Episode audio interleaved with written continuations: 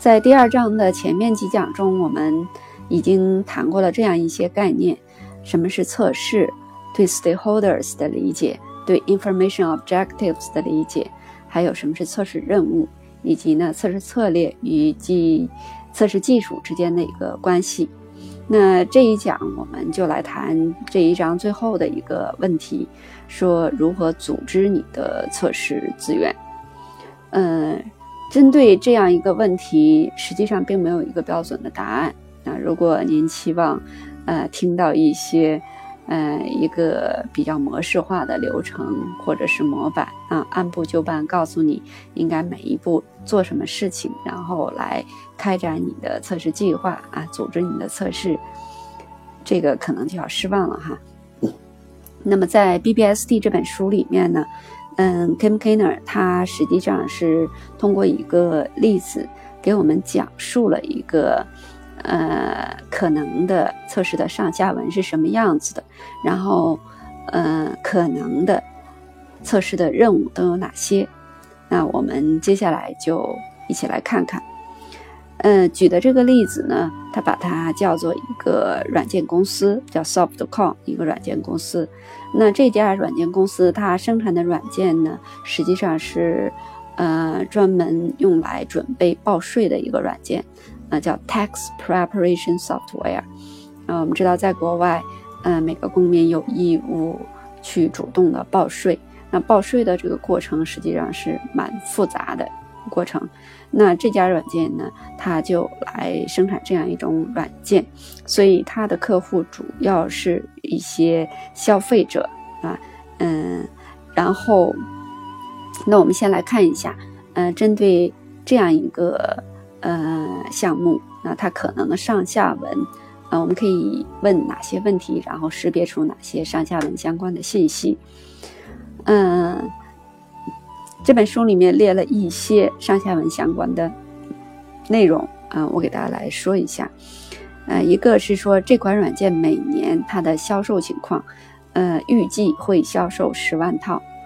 另外呢，每年预计会有两轮的软件更新，嗯，主要是呢每年有两次它那个税务代码会有变化，所以也至少要把这样的一个税务代码的变化要更新到软件中。嗯，对于使用这款软件的用户，刚刚我们讲过，广大的消费者 （consumers） 它一定是最主要的用户。然后这个书里面他还提到另外一类用户，叫做 paid preparers of tax returns。呃，我其实也没明白这是什么意思，应该也是一类用户吧？啊，然后。这是关于这个用户啊，以及这个软件、这个产品本身相关的一些信息。呃，另外我们还可以去了解一些关于整个 project 运作过程中的一些情况，比如开发呀、测试啊等等这样一一些信息。那我们现在了解到的是，这个呃项目的开发和测试都是由公司内部独自完成的，也就是说没有请什么外包之类的。嗯，然后呢，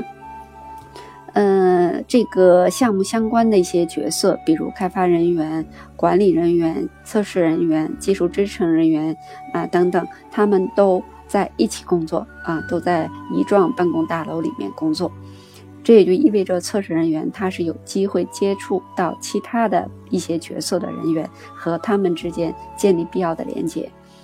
啊，然后。测试的 team 大概有四到更多的啊，至少四个 tester，然后他们汇报给自己的测试的 manager 啊，有一个自己的测试的 manager。好，假如你就是这样一个测试 manager，那嗯，你来负责这款软件它整个的测试组织工作，那你应该如何考虑，对吧？那首先我们刚刚讲的所有这些 context。你一定应该是有所了解才对，然后，呃，甚至可能包含更多的一些 context，比如说，呃，这家公司的它的一些呃文化氛围，啊，比如像这家软件公司，他们实际上平常会经常有一些非正式的交流或者是庆祝活动，嗯，旨在增进员工之间彼此的交流和了解，所以说他们。平常啊，很多这个员工啊，包括 tester，他们会一起去就餐啊，甚至是一起吃晚饭、吃晚餐啊，或者是到一些咖啡厅，然后他们去讨论。在讨论的过程中，实际上就会内容会涉及到他们在项目运作中所遇到的一些麻烦。啊，很多问题在这个时候就被讨论迎刃而解了。嗯，这个是在至少在这家公司已经是一种呃很典型的一种做法了。那我们应该去了解，如果是这样的话，好。然后除此以外，作为一个 test manager，那你应该嗯还要更多的去了解一下你的这个 team member 啊，你的测试人员是如何组成的，他们有什么样的一些技能。那 campaigner 在这里他会建议我们，嗯，对于一个测试组的不同的 team member 来说，他希望尽可能增加这个测试成员的多样性，也就是说，尽可能，嗯，你在招聘测试人员的时候，让你这个同一个组的不同的测试人员，他们各自有所擅长的方面。然后大家在一起工作，这个测试组才会变得更为强大，啊，因为 campaigner 他经常会发现某些测试组他在招聘的时候，啊，招聘的人员技能等等都是比较，呃，模式比较单一，啊，来的几个人大家，嗯，都比较擅长某一方面，啊，但是这个测试组所需要的一些其他的方面可能就不是很具备。那么这个多样性可能就是体现在很多方面，比如我们刚刚所说的这样一家，呃，Softcon，对吧？这个付这个计税的这个准备的这个软件，Tax Preparation Software，如果是它的测试组的话，你可能会需要用到这样一些 tester，比如你应该会需要一个，嗯，比较擅长对这个。数据库以及数据计算啊等等相关的方面比较擅长的这样的一个 tester 啊，因为计税它一定会一定会涉及到数据库，然后涉及到很多复杂的一些运算。那我们如果有这样的 tester 会比较合适。另外，你应该还有那些很擅长做、很擅长去探索、去找 bug 的一些人员啊，这个把它叫 bug hunter 啊。尤其是那些，呃，做探索型测试的人员，嗯，可能你还需要这个比较擅长使用工具的人啊，这个可以把它叫 toolsmith。另外的话，最好在测试 team 之内应该有一个专业背景比较强的人，专业知识。那在我们这个 Softcon 这个软件来说，那就是对，嗯，计税这个比较懂的人。它可以把它叫 tax lawyer 啊。另外的话，嗯，对于这个一些网络问题比较有兴趣的 tester，那也是对这个组很有帮助的。那比如我们这款软件将来运行，它一定是联网的。那么对于网络安全、网络性能方面容易出现哪些问题啊？那这样的 tester 也是需要的。嗯。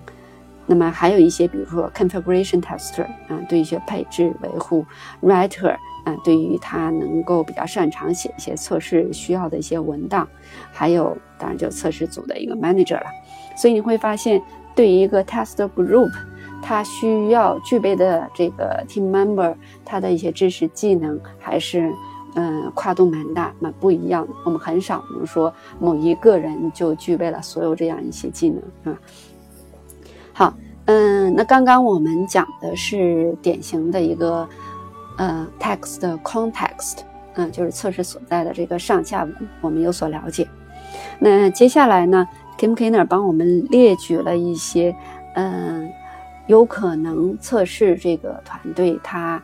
会做到的一些事情，或者叫承担的一些测试任务啊，一些 testing tasks。那我们可以看一下，首先他列了一些。Typical tasks 就是典型的测试任务，也就是说，绝大部分的测试的人员可能都会遇到或做到的一些测试任务，比如从测试角度对需求开展分析啊，requirement analysis。那这个事情，嗯，我想很多测试组都会做，但这里面它并没有。呃，具体描述是如何做的？因为在不同的这个 test team，它在不同的这个上下文情况下，呃，做需求分析的这个方式可能差别非常的大，嗯，非常的大。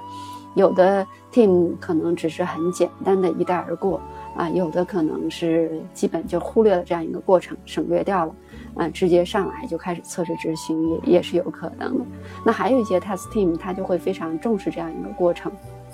包括你具体重视的时候如何做啊测测试分析这样一个工作，那也是差别非常大的。嗯，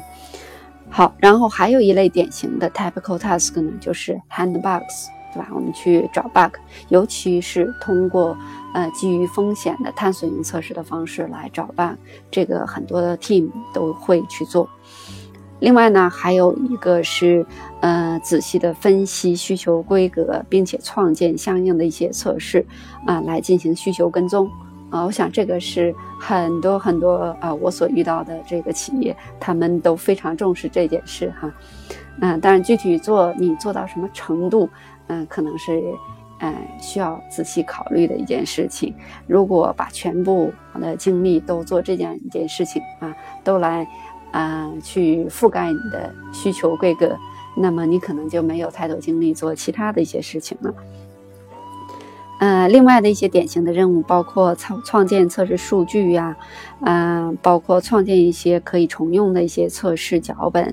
嗯，当然这些可重用的测试，嗯，不一定完全都是自动化，有的时候你也不得不手工的来去执行，嗯。那这些可重用的测试，一定是因为，呃，你要识别出一些非常典型、很重要的一些，呃，测试的场景，嗯，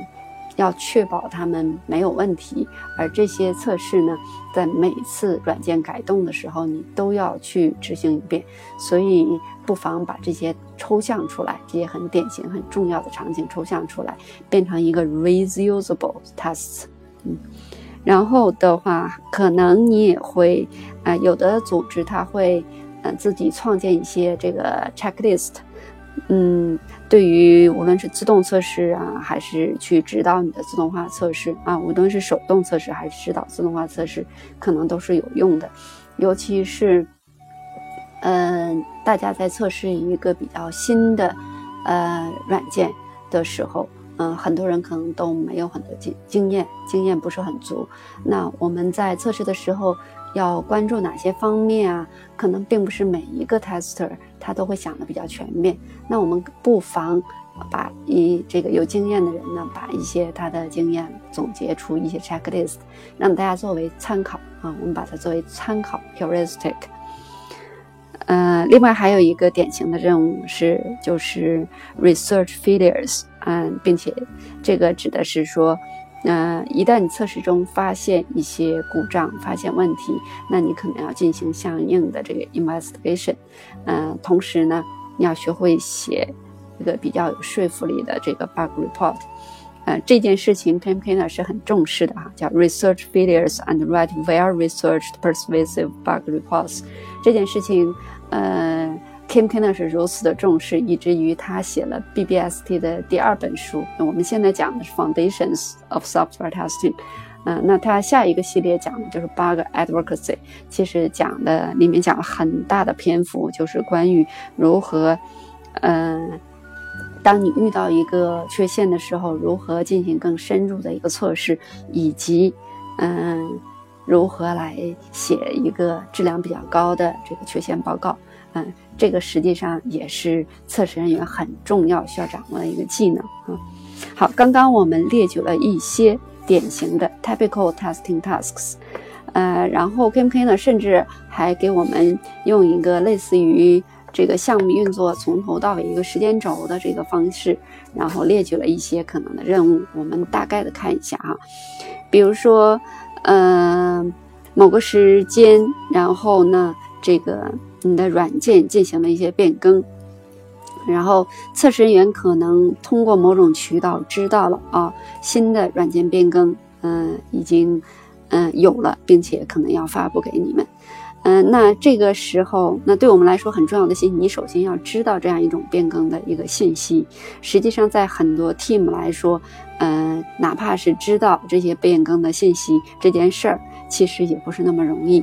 因为这个信息往往可能是，嗯，它不是一个通过正式的渠道非常完整准确的就给到你。嗯，可能是很不正式的一个渠道，或者即使你拿到了，你可能了解到具体，哎，这个版本又有哪些变更，这个信息也是不完整的，这都是有可能的。或者你通过不同的渠道了解到的这个软件的这个 change 相关的信息，发现它们之间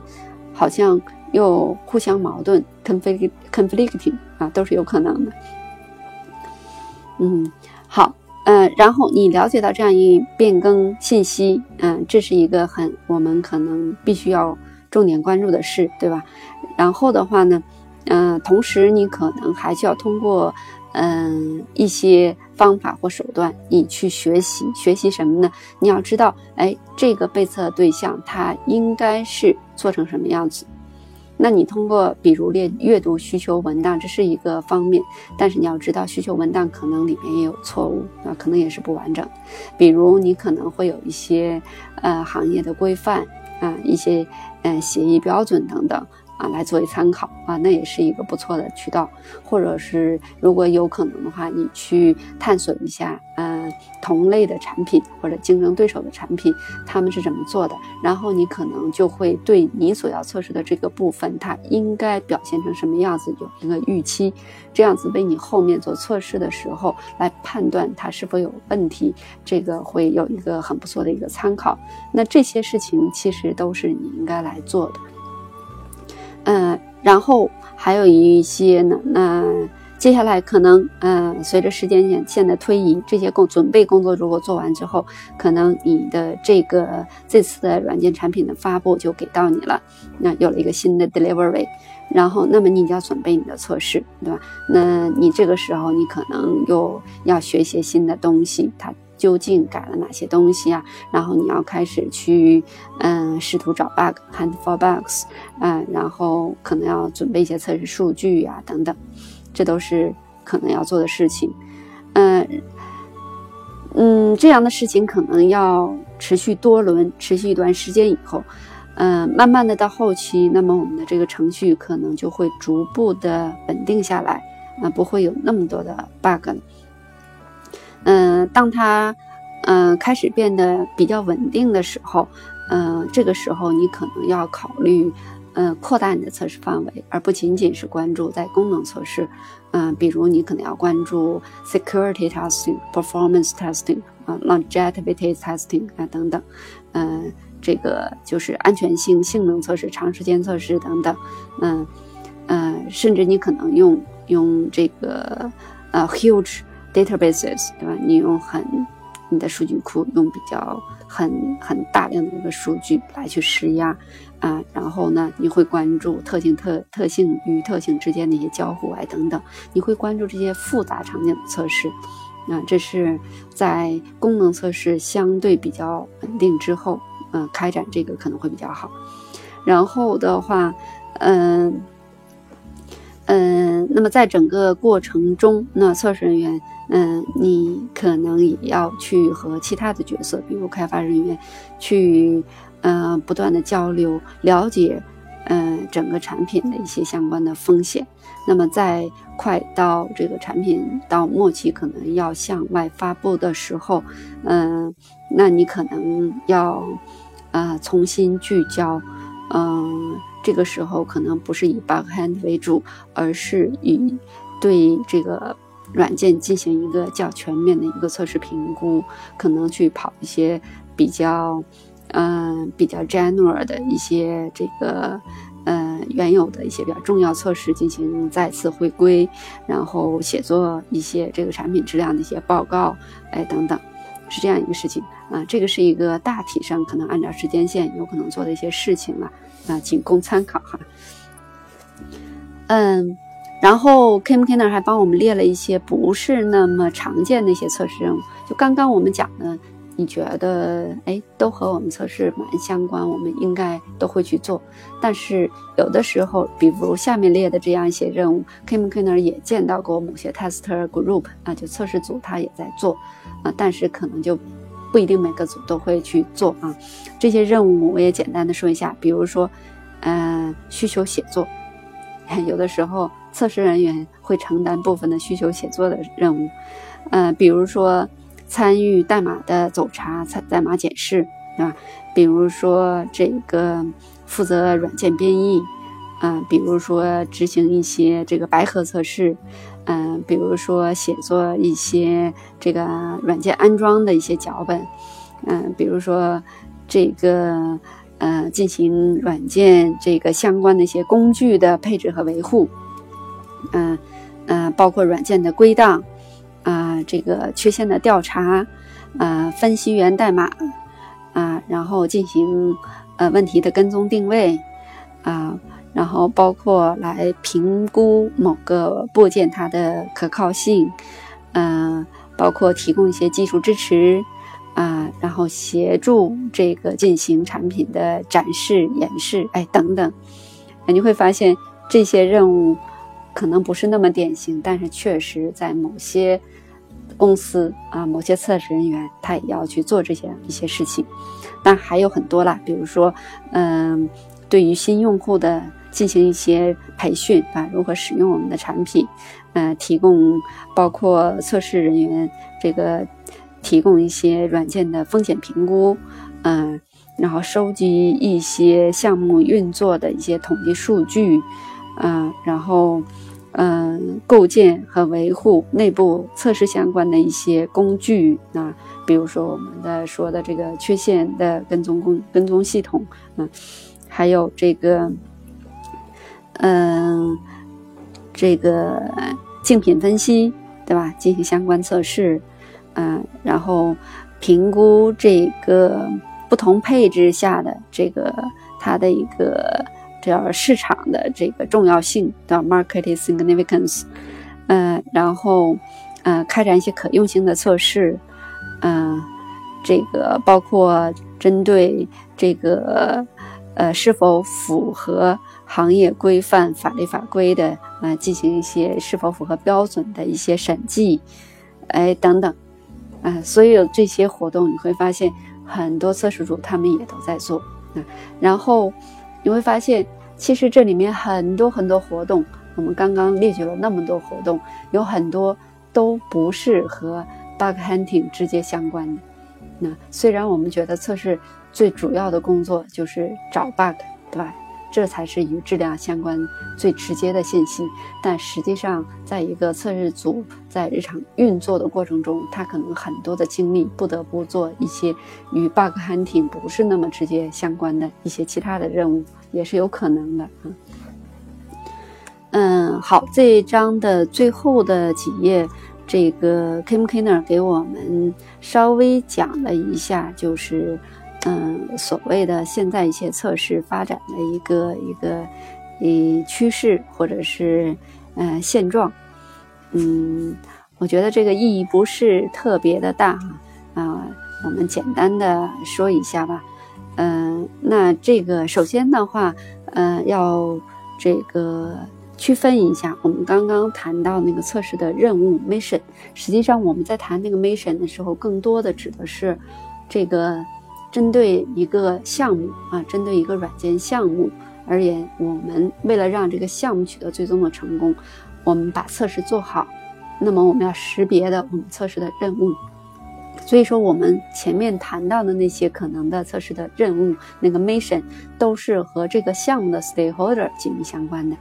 那除此以外，实际上每一个测试组，我们说这个 test group。在每一个测试工，在每一个每一家企业里面，这个 test group 它实际上是有自己的一些 mission，它也有它自己的一个这个测试组的一个任务任务啊 mission，或者叫这个测试组的一个愿景啊，它所存在的愿景。那这个不同企业这个差别可能也是呃蛮大的，可能在某些呃公司来说，他认为他的测试人员就是。找 bug 的，所以他就把它定位成 bug hunter。但是还有一些嗯组织，他会把测试人员作为这个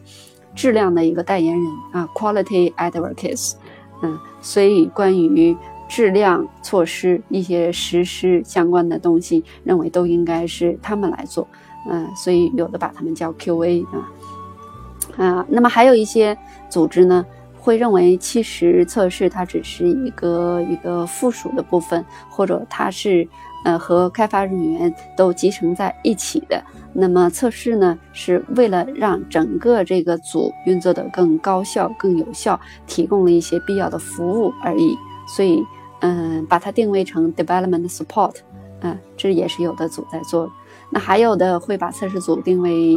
成一个 release management，啊，专门做发布管理的。啊，等等，所以作为整个测试组，那么它这个呃定位实际上也会影响到具体到某一个具体的 project 某一个项目下，那么这个测试的任务会有哪些不同？那这是两个概念，我们稍微区分一下哈。然后，嗯，那你就会发现。嗯，那么现在可能会有这样的一个趋势，我们前面在某一讲也提到过，就是说这个测试的组织实际上是在不断的变化中的，嗯，不断的变化中的。我们前面在谈到那个呃测试的独立性那那一块儿，嗯，我们谈到了一点，那谈到了一点，嗯，不管怎么样，实际上测试组啊，这个测试组它其实是属于。像 IT 公司里面这个 IT 基础设施的一部分，也就是说，呃，客户会买我们的软件，啊，就开发人员所开发出来的这个软件，客户会购买，但是他并不会购买，呃，你为了开发这个基础的，为了开发这个软件，你所需要的那些一系列支撑的基础设施，嗯，在很多公司叫 IT 部门，是吧？他你不会去买他的这个 IT infrastructure。呃，那么我们的测试实际上是属于这样的 IT 的一部分，对吧？嗯，你测试也是为了支撑这个软件。那说白了，它其实是一个呃，可能没有盈利，但是却是不断的有成本的一个部门。所以有的公司干脆就把它作为这个 cost center 啊，而把另外真的产生盈利的叫做 profit center，甚至把它专门的区分开来啊。那由于这样的一些区分，就会，呃，既然你是 cost center，而很多企业它为了为了生存发展的一些需要，它当它考虑削减成本的时候，那么测试组织可能就会受到影响，啊，受到影响。呃，所以我就会产生我们之前提到过的这个测试组织，它的一个组织啊，在不断的一个一个动荡的一个一个情况了。那么 Kim Kiner 他虽然是一个大学教授，但他同时也是一个测试的顾问。然后有很多的企业找到他的时候呢，呃，经常是向他咨询一些他们所遇到的一些测试的问题。然后 Kim Kiner 在这里面他就说，嗯，很多的 manager 向他抱怨的这些问题呢，包括这样几个方面。一个方面，他能感觉到，就是说，嗯，他们会抱怨他们测试人员的这个，嗯，工作比较低效啊，ineffectiveness of their testers。另外呢，会抱怨就是，嗯，或者 campaigner 他能感觉到，嗯，这些 manager 他们更关心的是过程啊，更过更在意的是这个，呃，如何做测试的过程。而不是关注 quality 产品的质量，不是真的关注关注 quality，更在意的是那个 process。嗯，还有的话，嗯，还有一类抱怨就是说，嗯，他会感觉到，嗯，这些 managers 他们对于产品的一些知识其实了解的不够啊。那我想这个其实是很重要的，就是。嗯，不管你是做什么产品的测试，你想把测试做好，那么你的产品知识这是最为基础的啊，是 number one。你首先要在这方面有呃足够的认识，你的测试才可能会做得更好啊。然后才是你嗯测试专业方面的一个加强啊，让你更容易、更高效啊、更有效的找 bug，对吧？嗯，那么还有一类问题就体现了这个测试，嗯，在整个组织运作方面的一个缺乏合作了。嗯，这是 Kim Ken 他遇到的这样呃一些几个问题，嗯，然后嗯，这里面 Kim Ken 说了一句话，我觉得我个人是蛮赞同的啊，就是他会说他嗯，他曾经他遇到过，就是在某些企业中啊，某些这个啊 IT 企业中，他遇到过那些呃。运作非常高效的一些测试组织，他们有着嗯这个娴熟技能的，然后这个对自己这个职业也相当满意的这些 tester，但是他遇到更多的呃是那些在很多的测试测试组织中发现他们的人员的测试技能是不足的啊，fundamental incompetence 啊。基是存在着很基本、很重要的那种不足的，啊，技能不够，嗯，然后呢，他就看到这个对于这种不足啊，就测试技能的不足，人们竟然，嗯，多多少少采取了一些容忍的这种态度，那这种态度，Kim Kenner 是相当不理解啊。他甚至发现，在很多的测试会议上，有很多所谓的测试专家、测试顾问，呃呃，这个会议的这个 speakers，他们甚至也会传播这种容忍，啊，会觉得，呃，很多测试员对自己所从事行业的一个抱怨，呃，找各种借口、找各种理由，啊，来说，啊，测试人员。这个来逃避测试人员这种能力的不足啊，然后对于这种比较消极态度的这样的一个事情啊，很多这个 speaker 竟然也来传播，呃，对这件事情，这个 Kim Kenner，嗯，感觉嗯，就是感觉蛮嗯，不是不是很好啊。他说这个是比较 worse，那加剧了这种情况，呃，这个情况我也是比较比较认同啊，也就是说。嗯，我我是我本人对于这个呃测试这个行业，它要怎么发展啊？它的趋势啊怎么样？呃，很多人经常问我这样的问题啊，我个人感到很无奈。呃，实际上我对这种趋势啊之类的，嗯，我说不出来。嗯，我无法准确的给你个答案，或者说我对这方面也不是那么上心吧。我不是很 care，我更 care 的是，如果你是一个 tester，嗯，你能不能把主要的精力放在提升自己的这个测试技能，啊，而不要成为这里面说的这个 fundamental incompetence，啊，你能不能是一个 competent，对吧？你是一个很很有能力的 tester，你要提升自己的一个思维和技能。如果你对，嗯。你这个测试职业给你的公司究竟带来什么样的价值，你都不了解的话，对吧？你，那么你的工作如何，嗯，对于这个公司的成功有所贡献呢？那如果是这样子的话，嗯，那么我们，那么很有可能你的薪水就是不会那么高，对吧？嗯，那你的发展可能就是不是很明朗。那我觉得也没有什么可以抱怨啊，所以，嗯，整个测试行业的这个整体的这个技能水平，嗯，我相信应该是逐步在提升的，嗯，至少我们不要人为或者主动或者什么把它去拉低，或者是满足于这种现状，甚至为我们自己的这种嗯现状还找一些借口，觉得没有必要。嗯，这一点上我非常同意 Kim Kenner 他说的这样一句话哈。嗯，OK，呃，这个基本就是第二章了。那这里面可能还要跟大家稍微这个报个歉哈，因为我记得我们刚刚讲第二章的时候，当时是呃给大家讲了说这一章内容可能会很多，因为当时还讲了这个有五大问题是这一章想要讨论的，然后发现。当我看到这里的时候，发现第二章已经结束了哈，发现他只讨论第一大问题。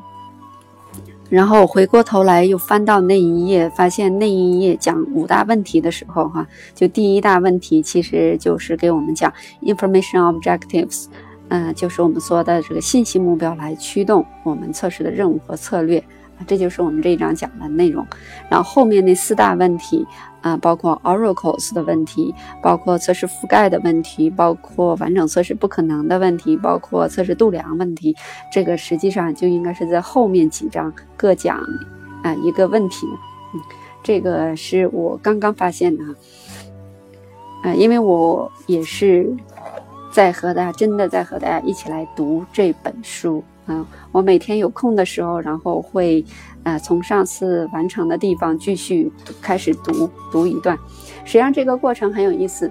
呃，我感觉它有点像我们的探索性测试，对，非常像探索性测试。啊，尤其是那种基于 session 的探索性测试，比如说我们给你分配一个 session 的时间，比如说两个小时，好，啊，这两个小时你去探索。那么我每天，嗯，决定有两个小时左右的空档的时候，我会坐在这里，然后会想，哎，我接下来要做一个 session，啊，我要做一个探索性的一个分享的 session，但是我接下来的这一讲究竟会讲什么内容啊？讲多长时间？嗯，怎么样去讲？我实际上在坐下来的时候，呃，我是完全没有任何概念啊，是一片空白。我只知道我要来探索，然后我会花大概呃一刻钟到半个小时的时间，然后就开始先去阅读啊，阅读这本书，开始从上次结束的地方开始阅读。然后这个时候，就像很多人在做测试的时候都会考虑啊，很多人会问我这样一个问题：他说你的测试或者你的探索什么时候结束呢？啊，when to stop？大家很关心这样一个问题。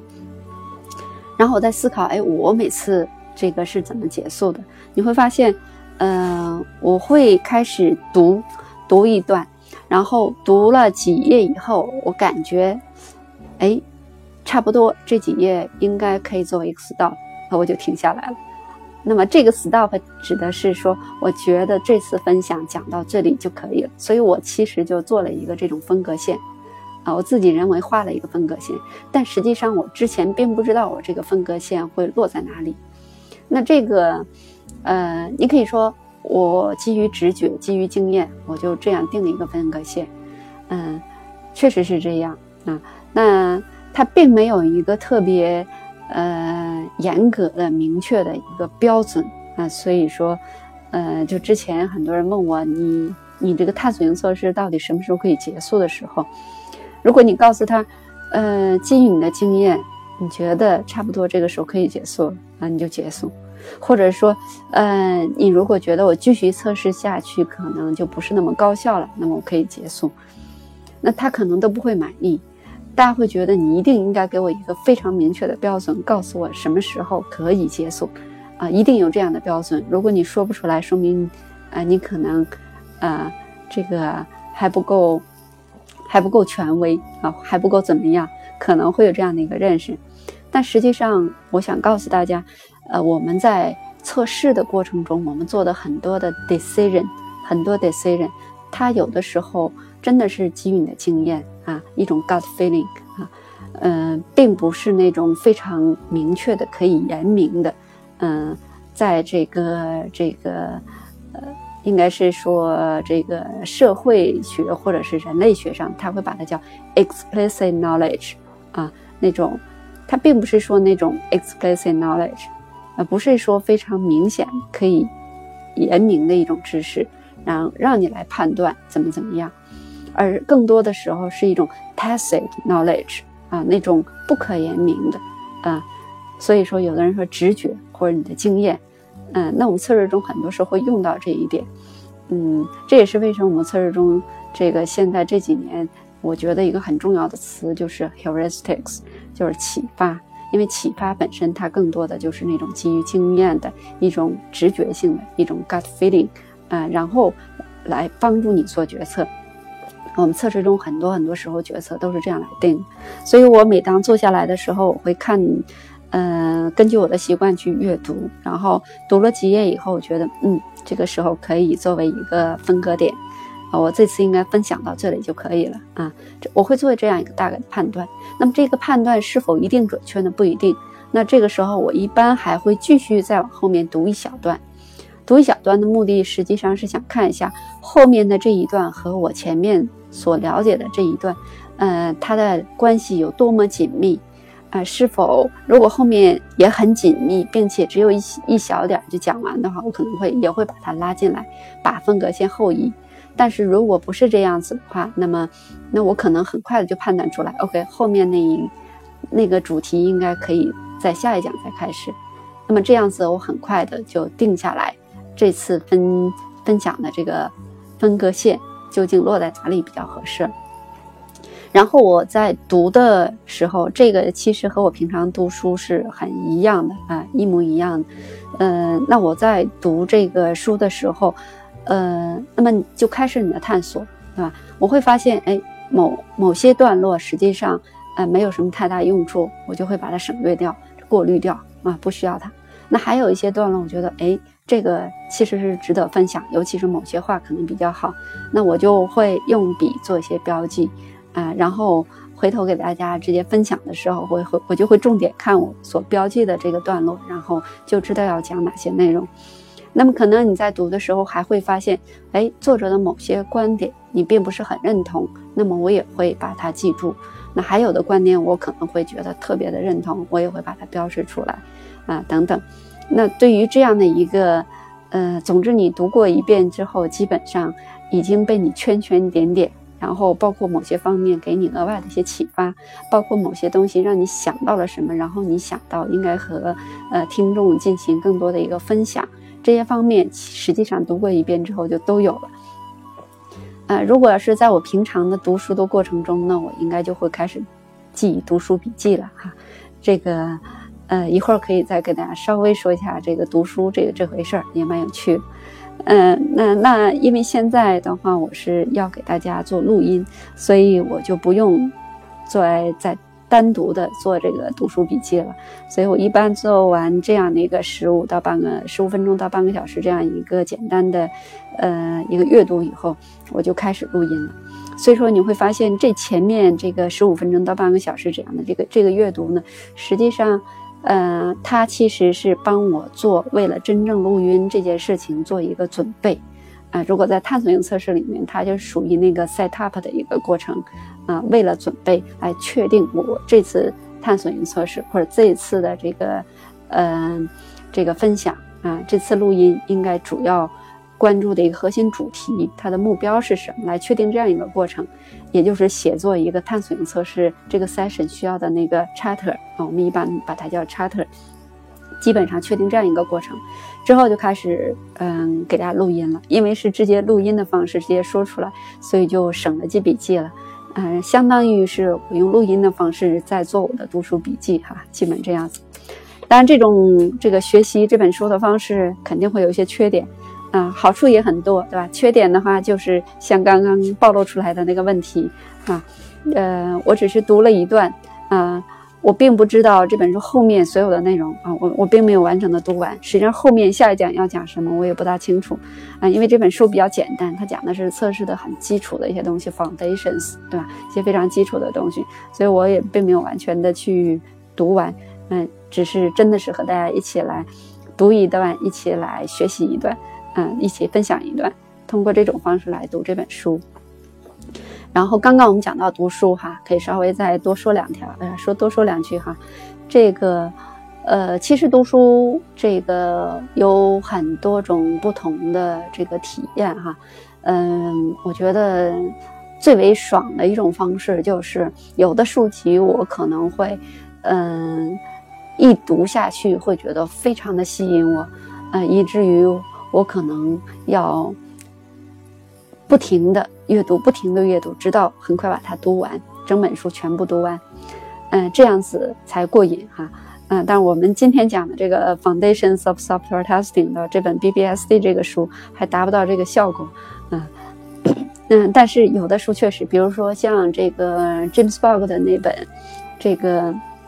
呃 Secrets of Buccaneer Testing 啊，中文叫做学习要像加勒比海盗。那本书，我记得当时就是。呃，一旦读起来就欲罢不能，然后读的时候其实会有很多的那种心得体会，然后边读边在那个书的空白部分做一些笔记，啊，然后这有连续几天啊，这种只要一有空就去读它，很快把它读完，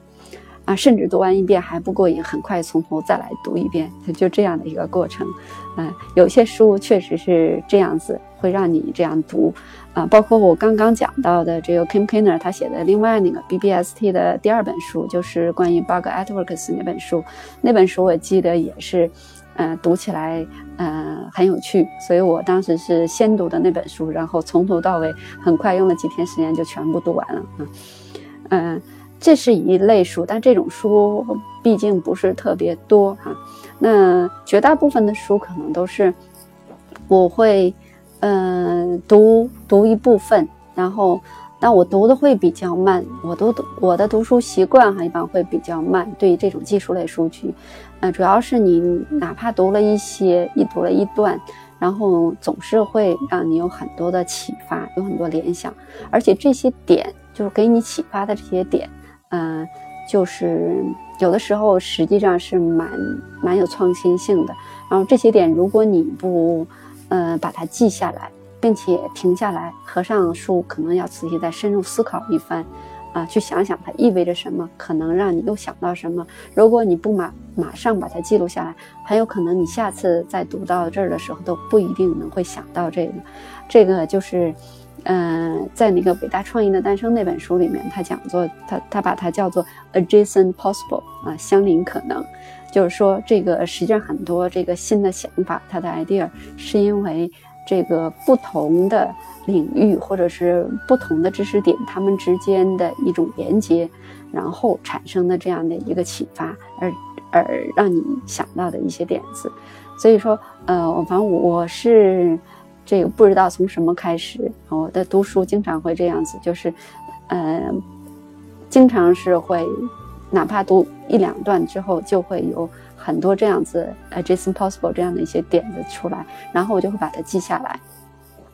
嗯，但是最近这两年读书的时候，呃，可能就会嗯换一种记笔记的方式啊，不会在书旁边记下。啊，然后我可能会专门的有一个读书笔记本，然后把这些所思所想，然后一些启发给它记录下来，这样子，嗯，你的这个本子几乎就成了宝贝了。啊，你读完的书，可能这个书已经扔到一边，但是这个本子里面涵盖了很多书的一个精华，对你的一个启发。然后回头你有时间的时候，就从头来读一下你的本子，你的收获可能比什么都比较大哈。这也是一种不错的方式。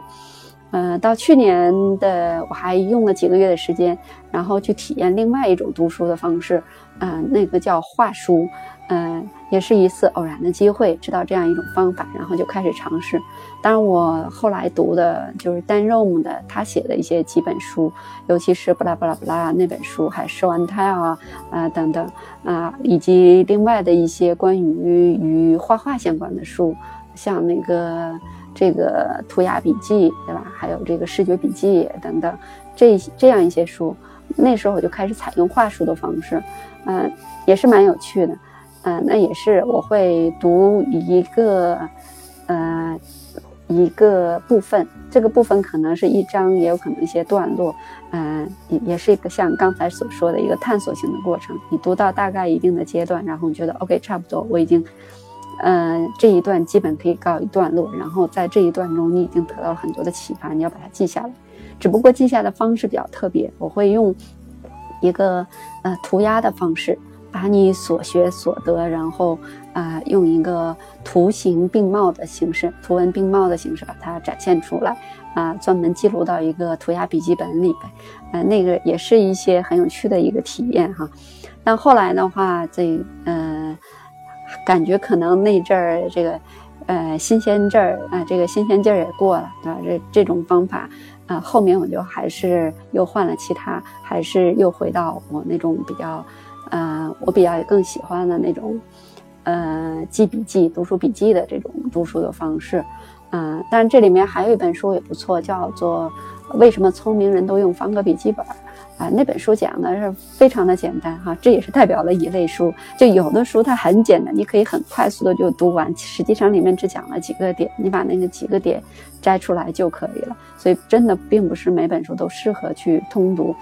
啊，由此也得出结论，不是每本书都适合来买。像这种书，你在呃书店啊去仔细的坐在那儿翻一两个小时，基本上就可以了哈。呃，那那那本书里面他讲了一个很很简单的一个思路，嗯，他会想你在做记笔记的时候怎么样稍微更有效一些，包括用那种嗯这个三分法等等，嗯，大家感兴趣可以去看一下。然后的话，从去年九月份开始，嗯，我开始喜欢读一些文学类的书籍，就非 IT、非技术类的书籍的时候，然后呃，就发现呃，这类这些类的书籍要比我读这种技术 IT 类的书籍这个要快得多了哈。呃，可能我记得十月份一个月我就读了有这个二十来本书。啊，因为他那个书，呃，文学类书会读的比较快，但其实也会有很多感悟。嗯，于是我又准备了一个专门的这个读文学作品的一个笔记本。那这个笔记本记起来，实际上它和我刚刚讲的做 IT 或者技术类的读书的笔记又完全不一样。嗯你，基本上，因为我在文学领域里基本上是小白哈，所以我在记笔记的时候，更多的说出来其实是摘抄。就会你会把一些精华，你认为很喜欢那些段落或句子，一笔一划的给它摘抄出来，啊，然后你会慢慢发现，原来在摘抄的过程中，你也会有很更多新的一个想法啊，你会有别样的一个体验啊，也蛮有趣的一个事情。OK，嗯，给大家随便讲了一些呃我读书的一些事情啊，因为这个。呃，我们给大家分享的这个 BBST 这个 Foundation 这个系列，实际上是呃，因为我买的这本书已经很久，却一直没有看，然后就是干脆想就是呃找这么一个理由把这本书看完，嗯，于是嗯看一段给大家来分享一段啊，录一段音，也算是有一个动力哈。好，我们第二章的内容基本上就呃就这样。大家这个在